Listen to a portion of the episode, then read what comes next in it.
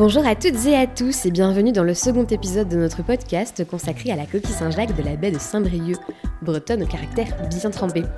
Nous avons aujourd'hui le plaisir d'échanger avec Damien Vanza. Il est directeur général de Cobré Nord, principale organisation de producteurs pêcheurs en baie de Saint-Brieuc. Cette dernière est l'un des principaux gisements à occuper le marché et celle dont la notoriété est la plus importante. Damien Vinza va nous en apprendre un peu plus sur ce marché et sur la consommation de coquilles Saint-Jacques en France. Bonjour Damien, euh, tout d'abord, pourriez-vous nous présenter en quelques mots Cobré Nord et ses missions? Alors Cobré Nord est une organisation de producteurs qui fédère 180 bateaux artisans.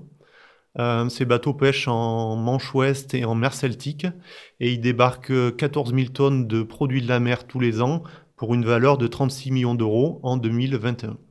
Alors, quelles sont les principales zones de pêche de coquilles Saint-Jacques en France? Alors, les principaux gisements de coquilles Saint-Jacques euh, en France sont la baie de Saint-Brieuc, en Bretagne Nord, mais aussi la baie de Seine, en Normandie. Et combien de tonnes de coquilles Saint-Jacques ont été capturées en baie de Saint-Brieuc lors de la dernière campagne euh, Et quel chiffre d'affaires leurs ventes ont-elles généré? Alors, euh, lors de la dernière campagne, donc 2021-2022, un peu plus de 8000 tonnes de coquilles Saint-Jacques issus du gisement de la baie de Saint-Brieuc ont été débarqués en Bretagne Nord. Euh, et sur tous les gisements, ça a représenté 11 euh, 300 tonnes, euh, toujours issues de Bretagne Nord. Et peut-on dire que la filière constitue une économie locale et vertueuse? Oui, c'est vraiment une filière importante pour le territoire costarmoricain. ça permet de créer des retombées économiques importantes pour les habitants de la région.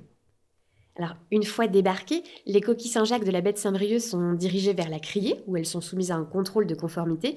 Comment sont-elles ensuite vendues et distribuées? Alors en baie Saint-Brieuc, il y a une vraie particularité qui n'existe pas forcément sur tous les autres gisements. Il y a une obligation de passage physique des coquilles Saint-Jacques en criée. Ça a pour but de peser et de déclarer tous les volumes qui sont issus du gisement. Ça permet un contrôle euh, des volumes qui sont prélevés sur ce gisement et ça permet une vraie transparence du marché en volume et en prix.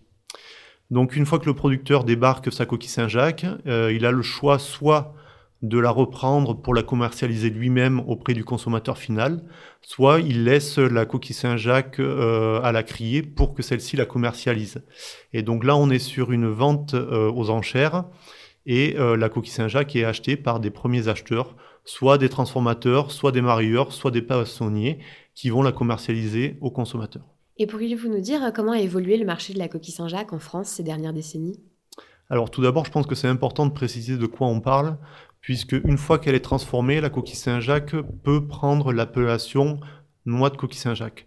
Euh, ça concerne tous les coquillages. Donc la coquille Saint-Jacques peut s'appeler noix de coquille Saint-Jacques, mais aussi des pétoncles euh, qui ne sont pas de vrais coquilles Saint-Jacques et qui peuvent avoir l'appellation coquille Saint-Jacques. Donc c'est vraiment important de faire cette distinction. Euh, au niveau du marché français, euh, il représente 23 000 tonnes de coquilles Saint-Jacques en 2021 pour une valeur de 61 millions d'euros. Au niveau de l'évolution du marché, on a une vraie tendance à des jeux d'achat plus importants en termes de noix de Saint-Jacques par rapport à une présentation classique qui est la coquille Saint-Jacques entière vivante. Les Français seraient les deuxièmes plus gros consommateurs mondiaux de Saint-Jacques, juste derrière les États-Unis. Euh, pouvez-vous nous dire quelle est la consommation moyenne d'un Français par an?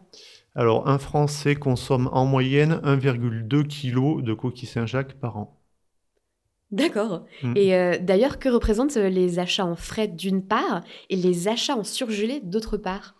Alors, c'est vraiment différent selon les saisons, suivant les volumes débarqués.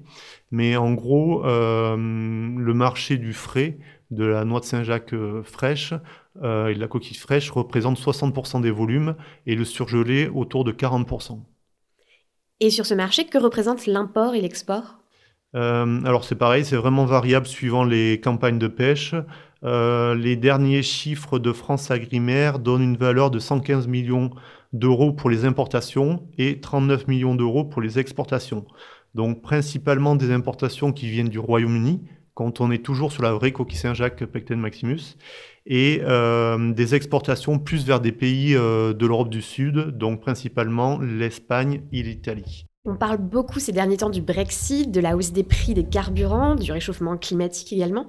Euh, est-ce que ces actualités impactent le marché de la Saint-Jacques? Oui, ça impacte vraiment le marché de la coquille Saint-Jacques. Alors si on commence par le Brexit, il va y avoir différents exemples, mais par exemple, euh, il a vraiment euh, varié, euh, fait varier les flux de marchandises, de produits de la mer. On a une augmentation des volumes venant notamment du Royaume-Uni vers la France pour avoir un accès direct au marché européen. Donc la France est vraiment devenue la porte d'entrée des produits de la mer vers le marché européen. Après, le Brexit peut avoir aussi des conséquences euh, plus compliquées pour les bateaux adhérents de Cobré Nord.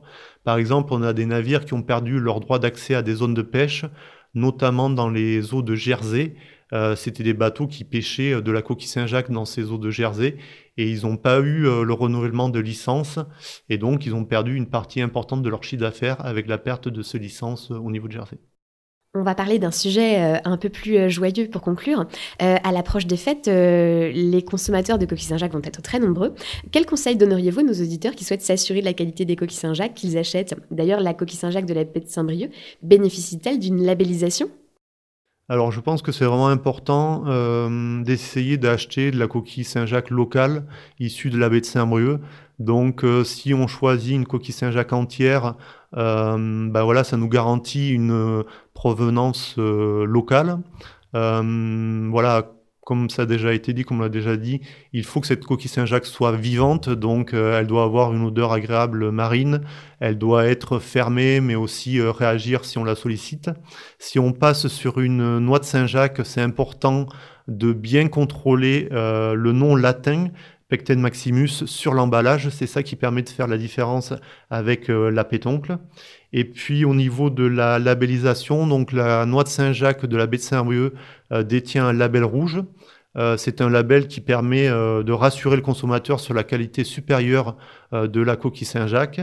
Et aujourd'hui, il y a une éco-labellisation qui est en cours qui pourra être obtenue au mois de octobre 2022. si tout va bien, c'est l'écolabel MSC qui garantit là une euh, gestion durable de la ressource et une exploitation euh, durable de l'environnement marin. Merci Damien pour cet échange très instructif sur le marché de la coquille Saint-Jacques, dont, rappelons-le, la campagne de pêche bat actuellement son plein en baie de Saint-Brieuc, et ce jusqu'au printemps.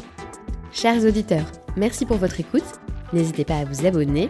Nous aurons très prochainement le plaisir d'échanger avec Mathieu Aumont, chef du restaurant étoilé Au à Saint-Brieuc.